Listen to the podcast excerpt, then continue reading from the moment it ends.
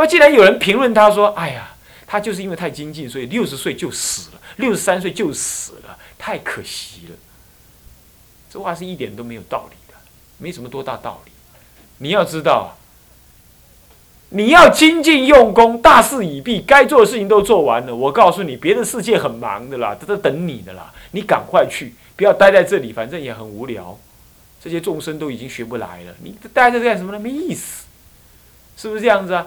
那么要是不修行，你活到三百岁都造业三百年而已啊，那有什么意思呢？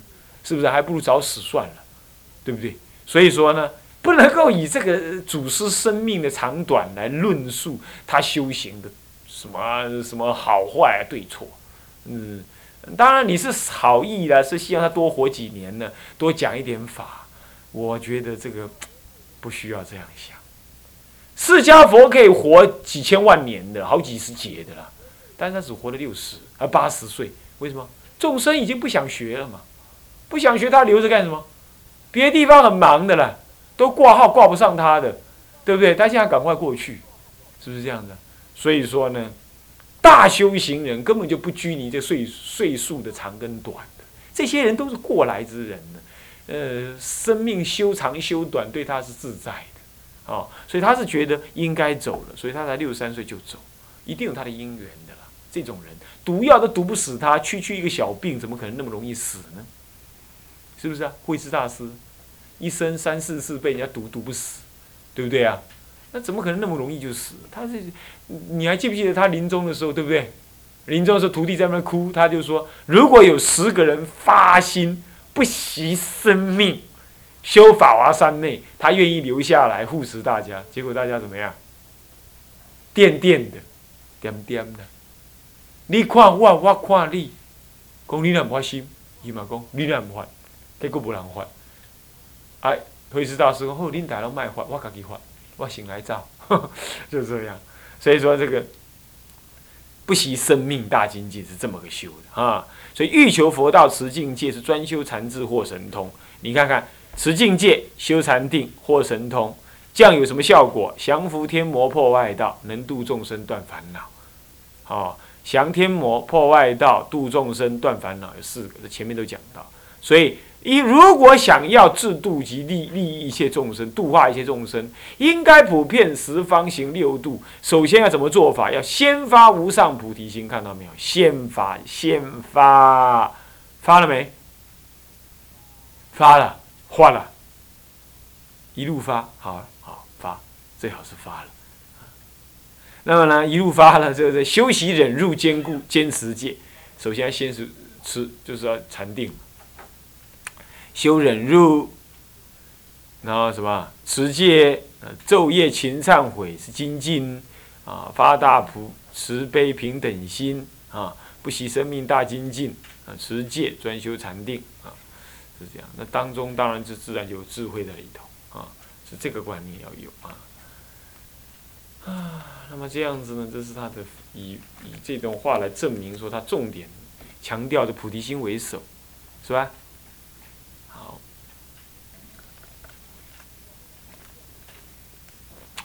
现在呢，这样九点呢，就是以上就是慧师大师的思想特质。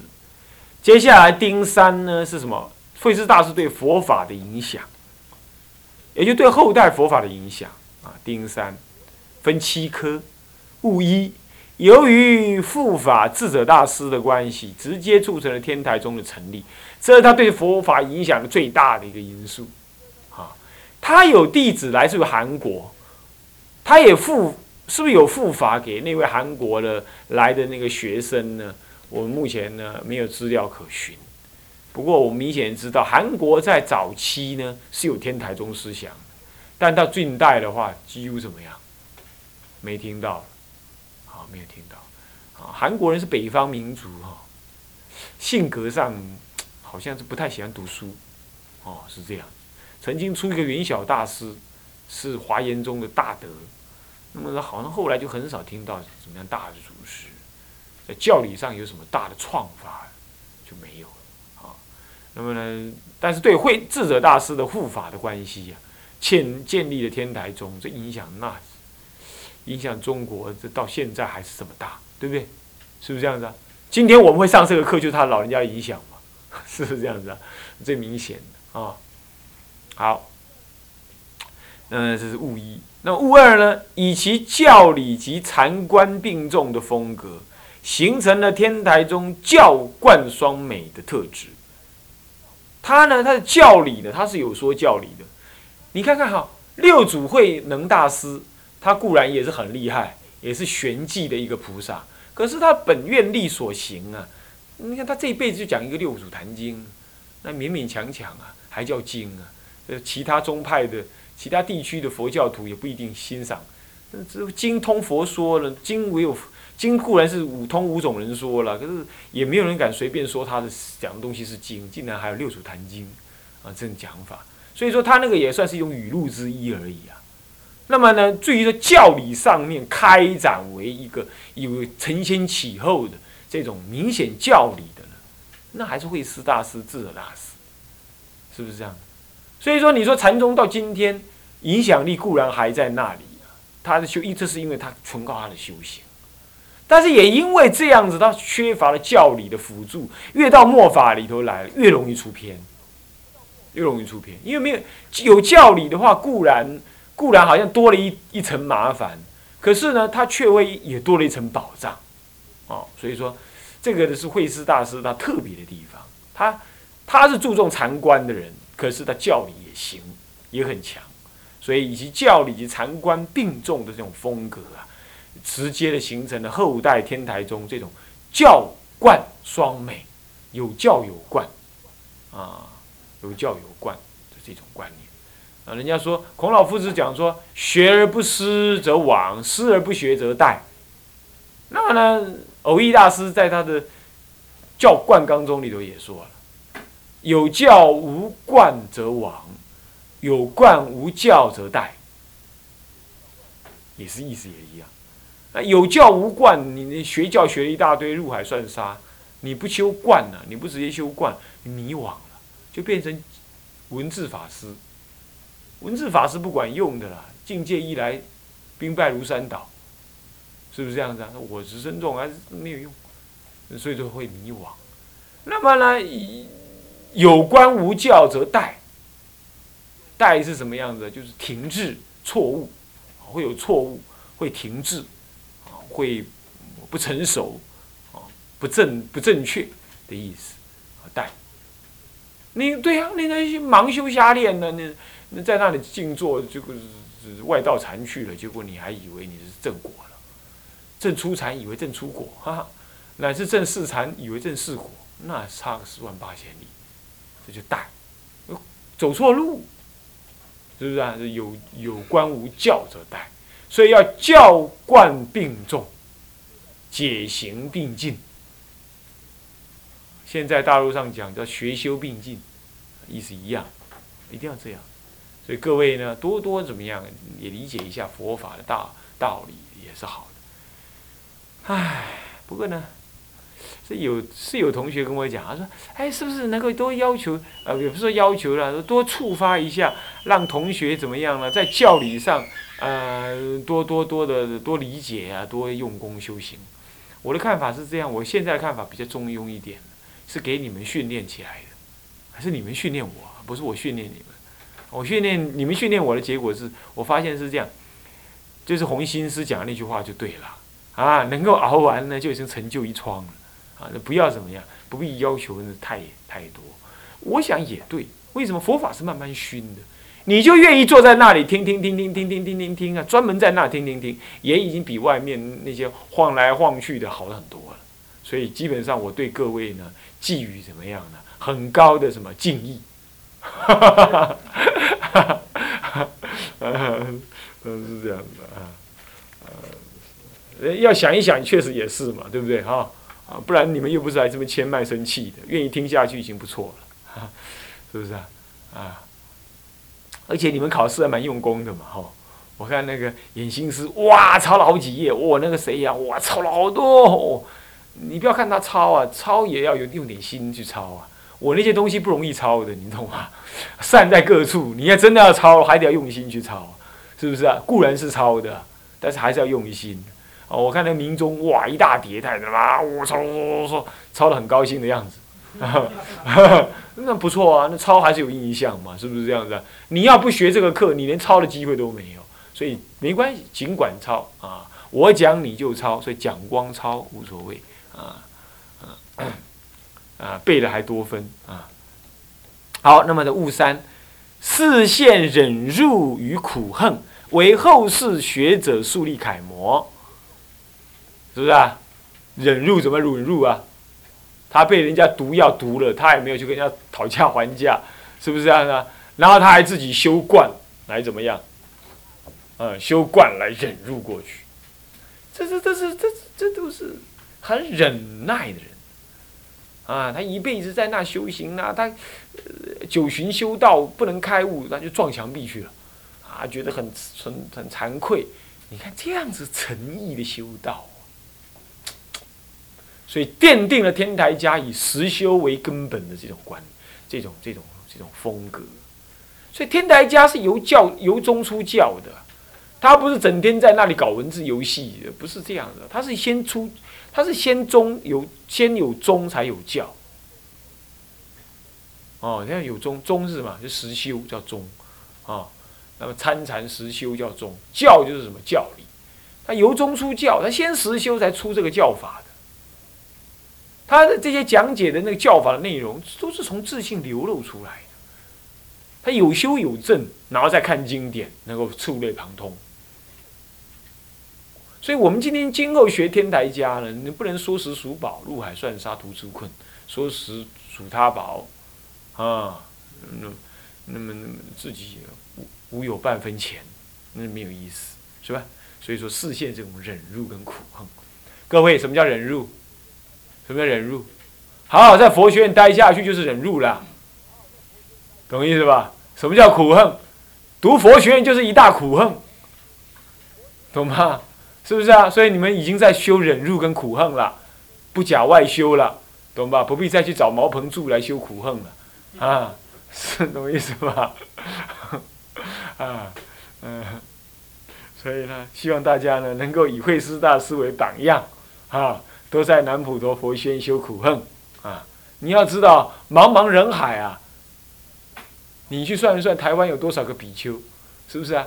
不要说他敢来读南普陀佛学院了，他敢来面试的都不多了，对不对？是不是这样子啊？那那所以说，今天呢，大家要熬下去，懂意思吧？啊。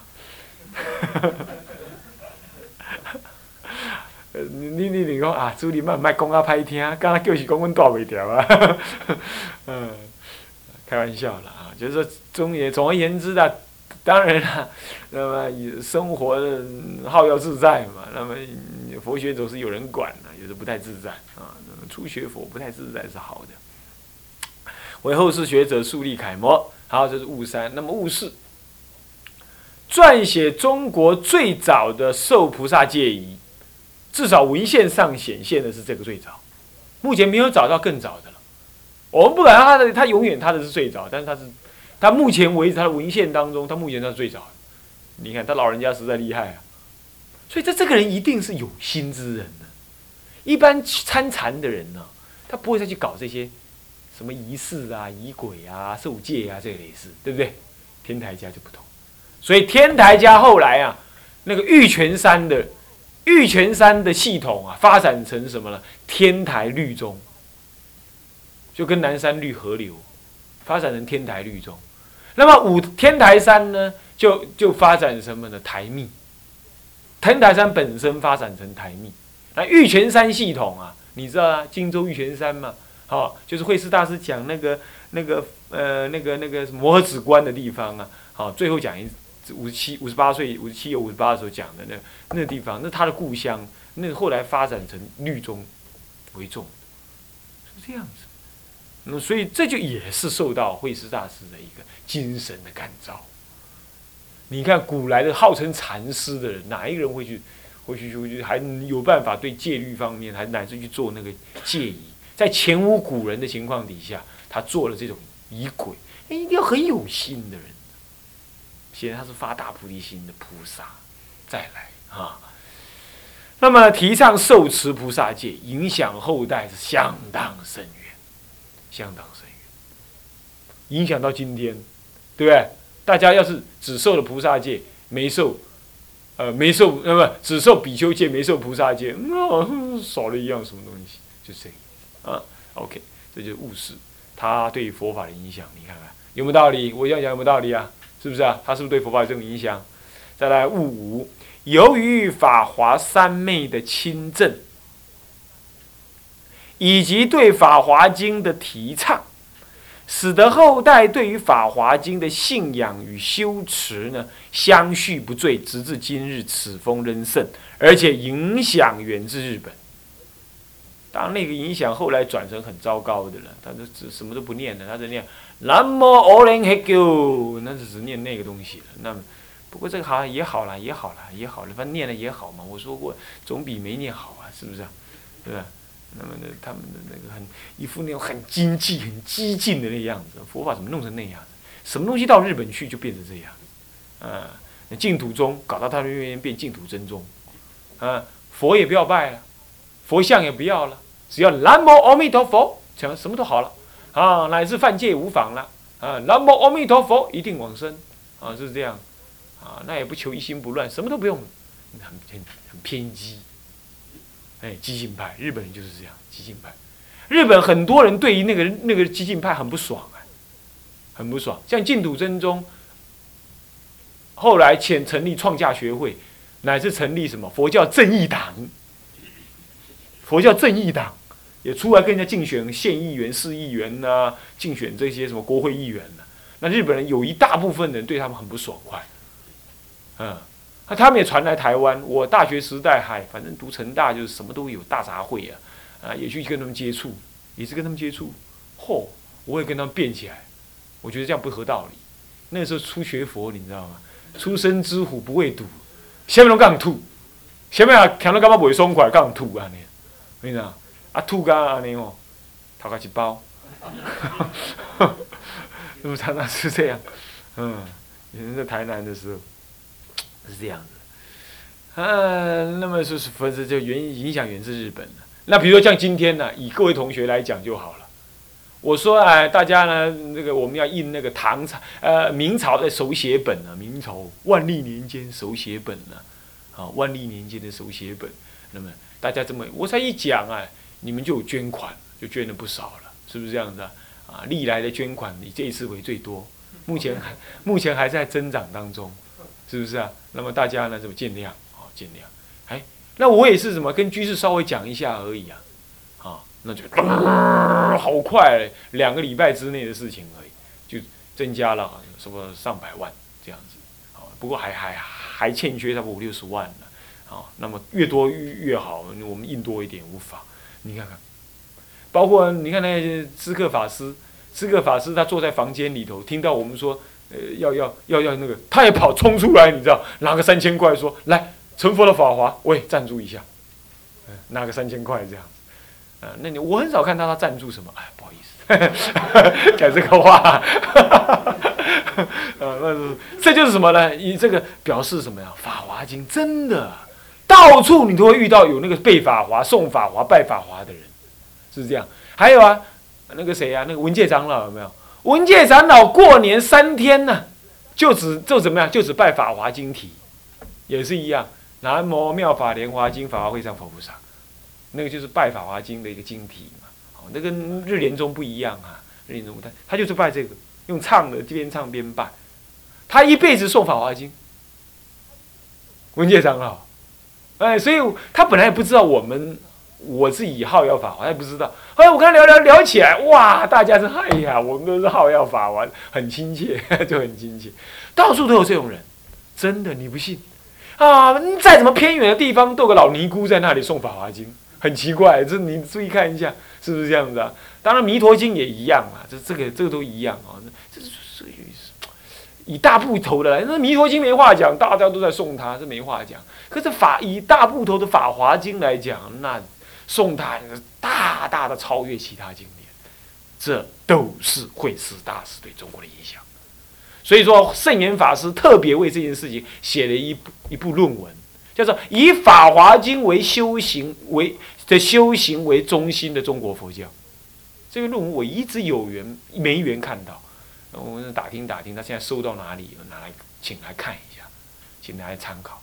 他就这这这个论文，以《法华经》的修持为中心的中国佛教。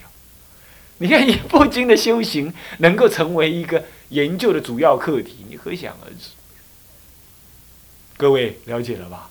所以每人应该中国佛教徒啊，每人一本《法华经》，然后再加上每人一本《无量寿经》，康生凯本的《无量寿经》啊。那么如果还好要参禅，再外加一本什么《楞严经》，更好的话再一些《楞伽经》。哎，对了对了。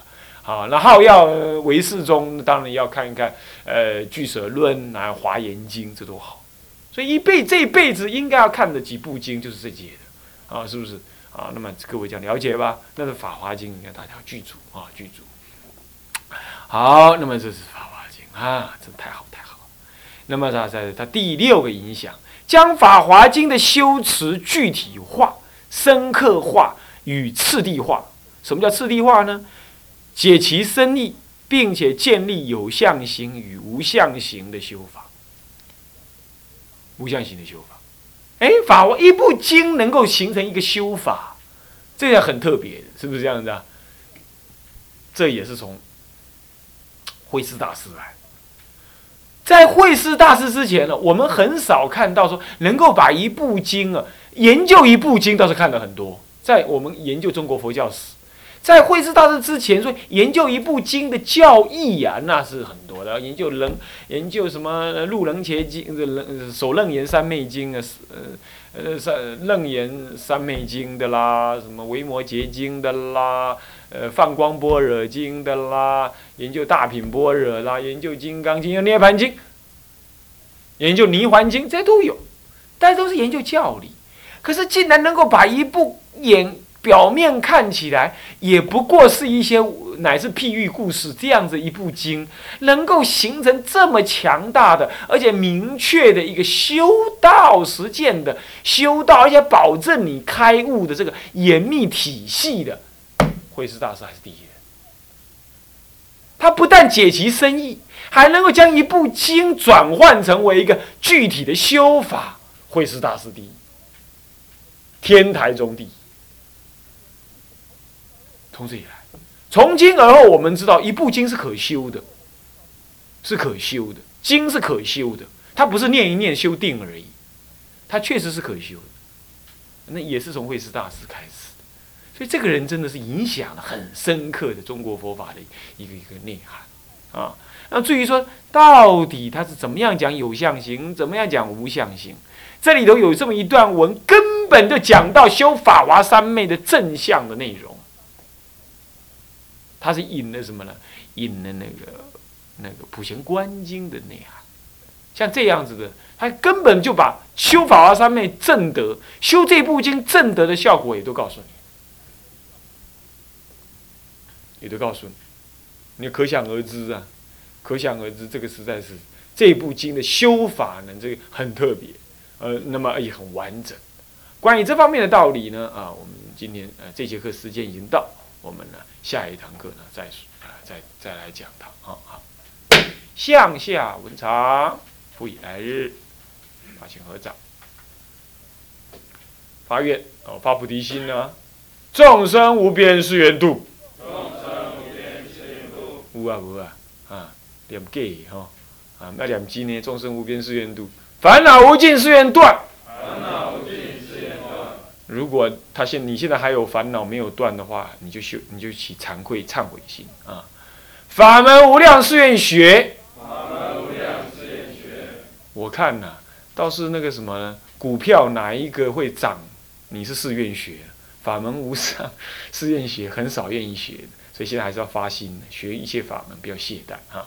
佛道无上誓愿成。佛道无上誓愿成。啊，最好这个才是重点啊。人生很短呐。不要求金钱无量誓愿赚啊！你不要求那个，你要求佛道上啊！所以，我们三皈依：智归佛，当愿众生体解大道，发无上心。自归法，当愿众生深入经藏，智慧如海，自归身，当愿众生同理大众，一切无碍，总回向，愿以此功德。庄严佛净土，上报四重恩，下济三途苦。若有见闻者，悉发菩提心，尽此一报身，同生极乐国。南无阿弥陀佛。南无阿弥陀佛。南无阿弥陀佛。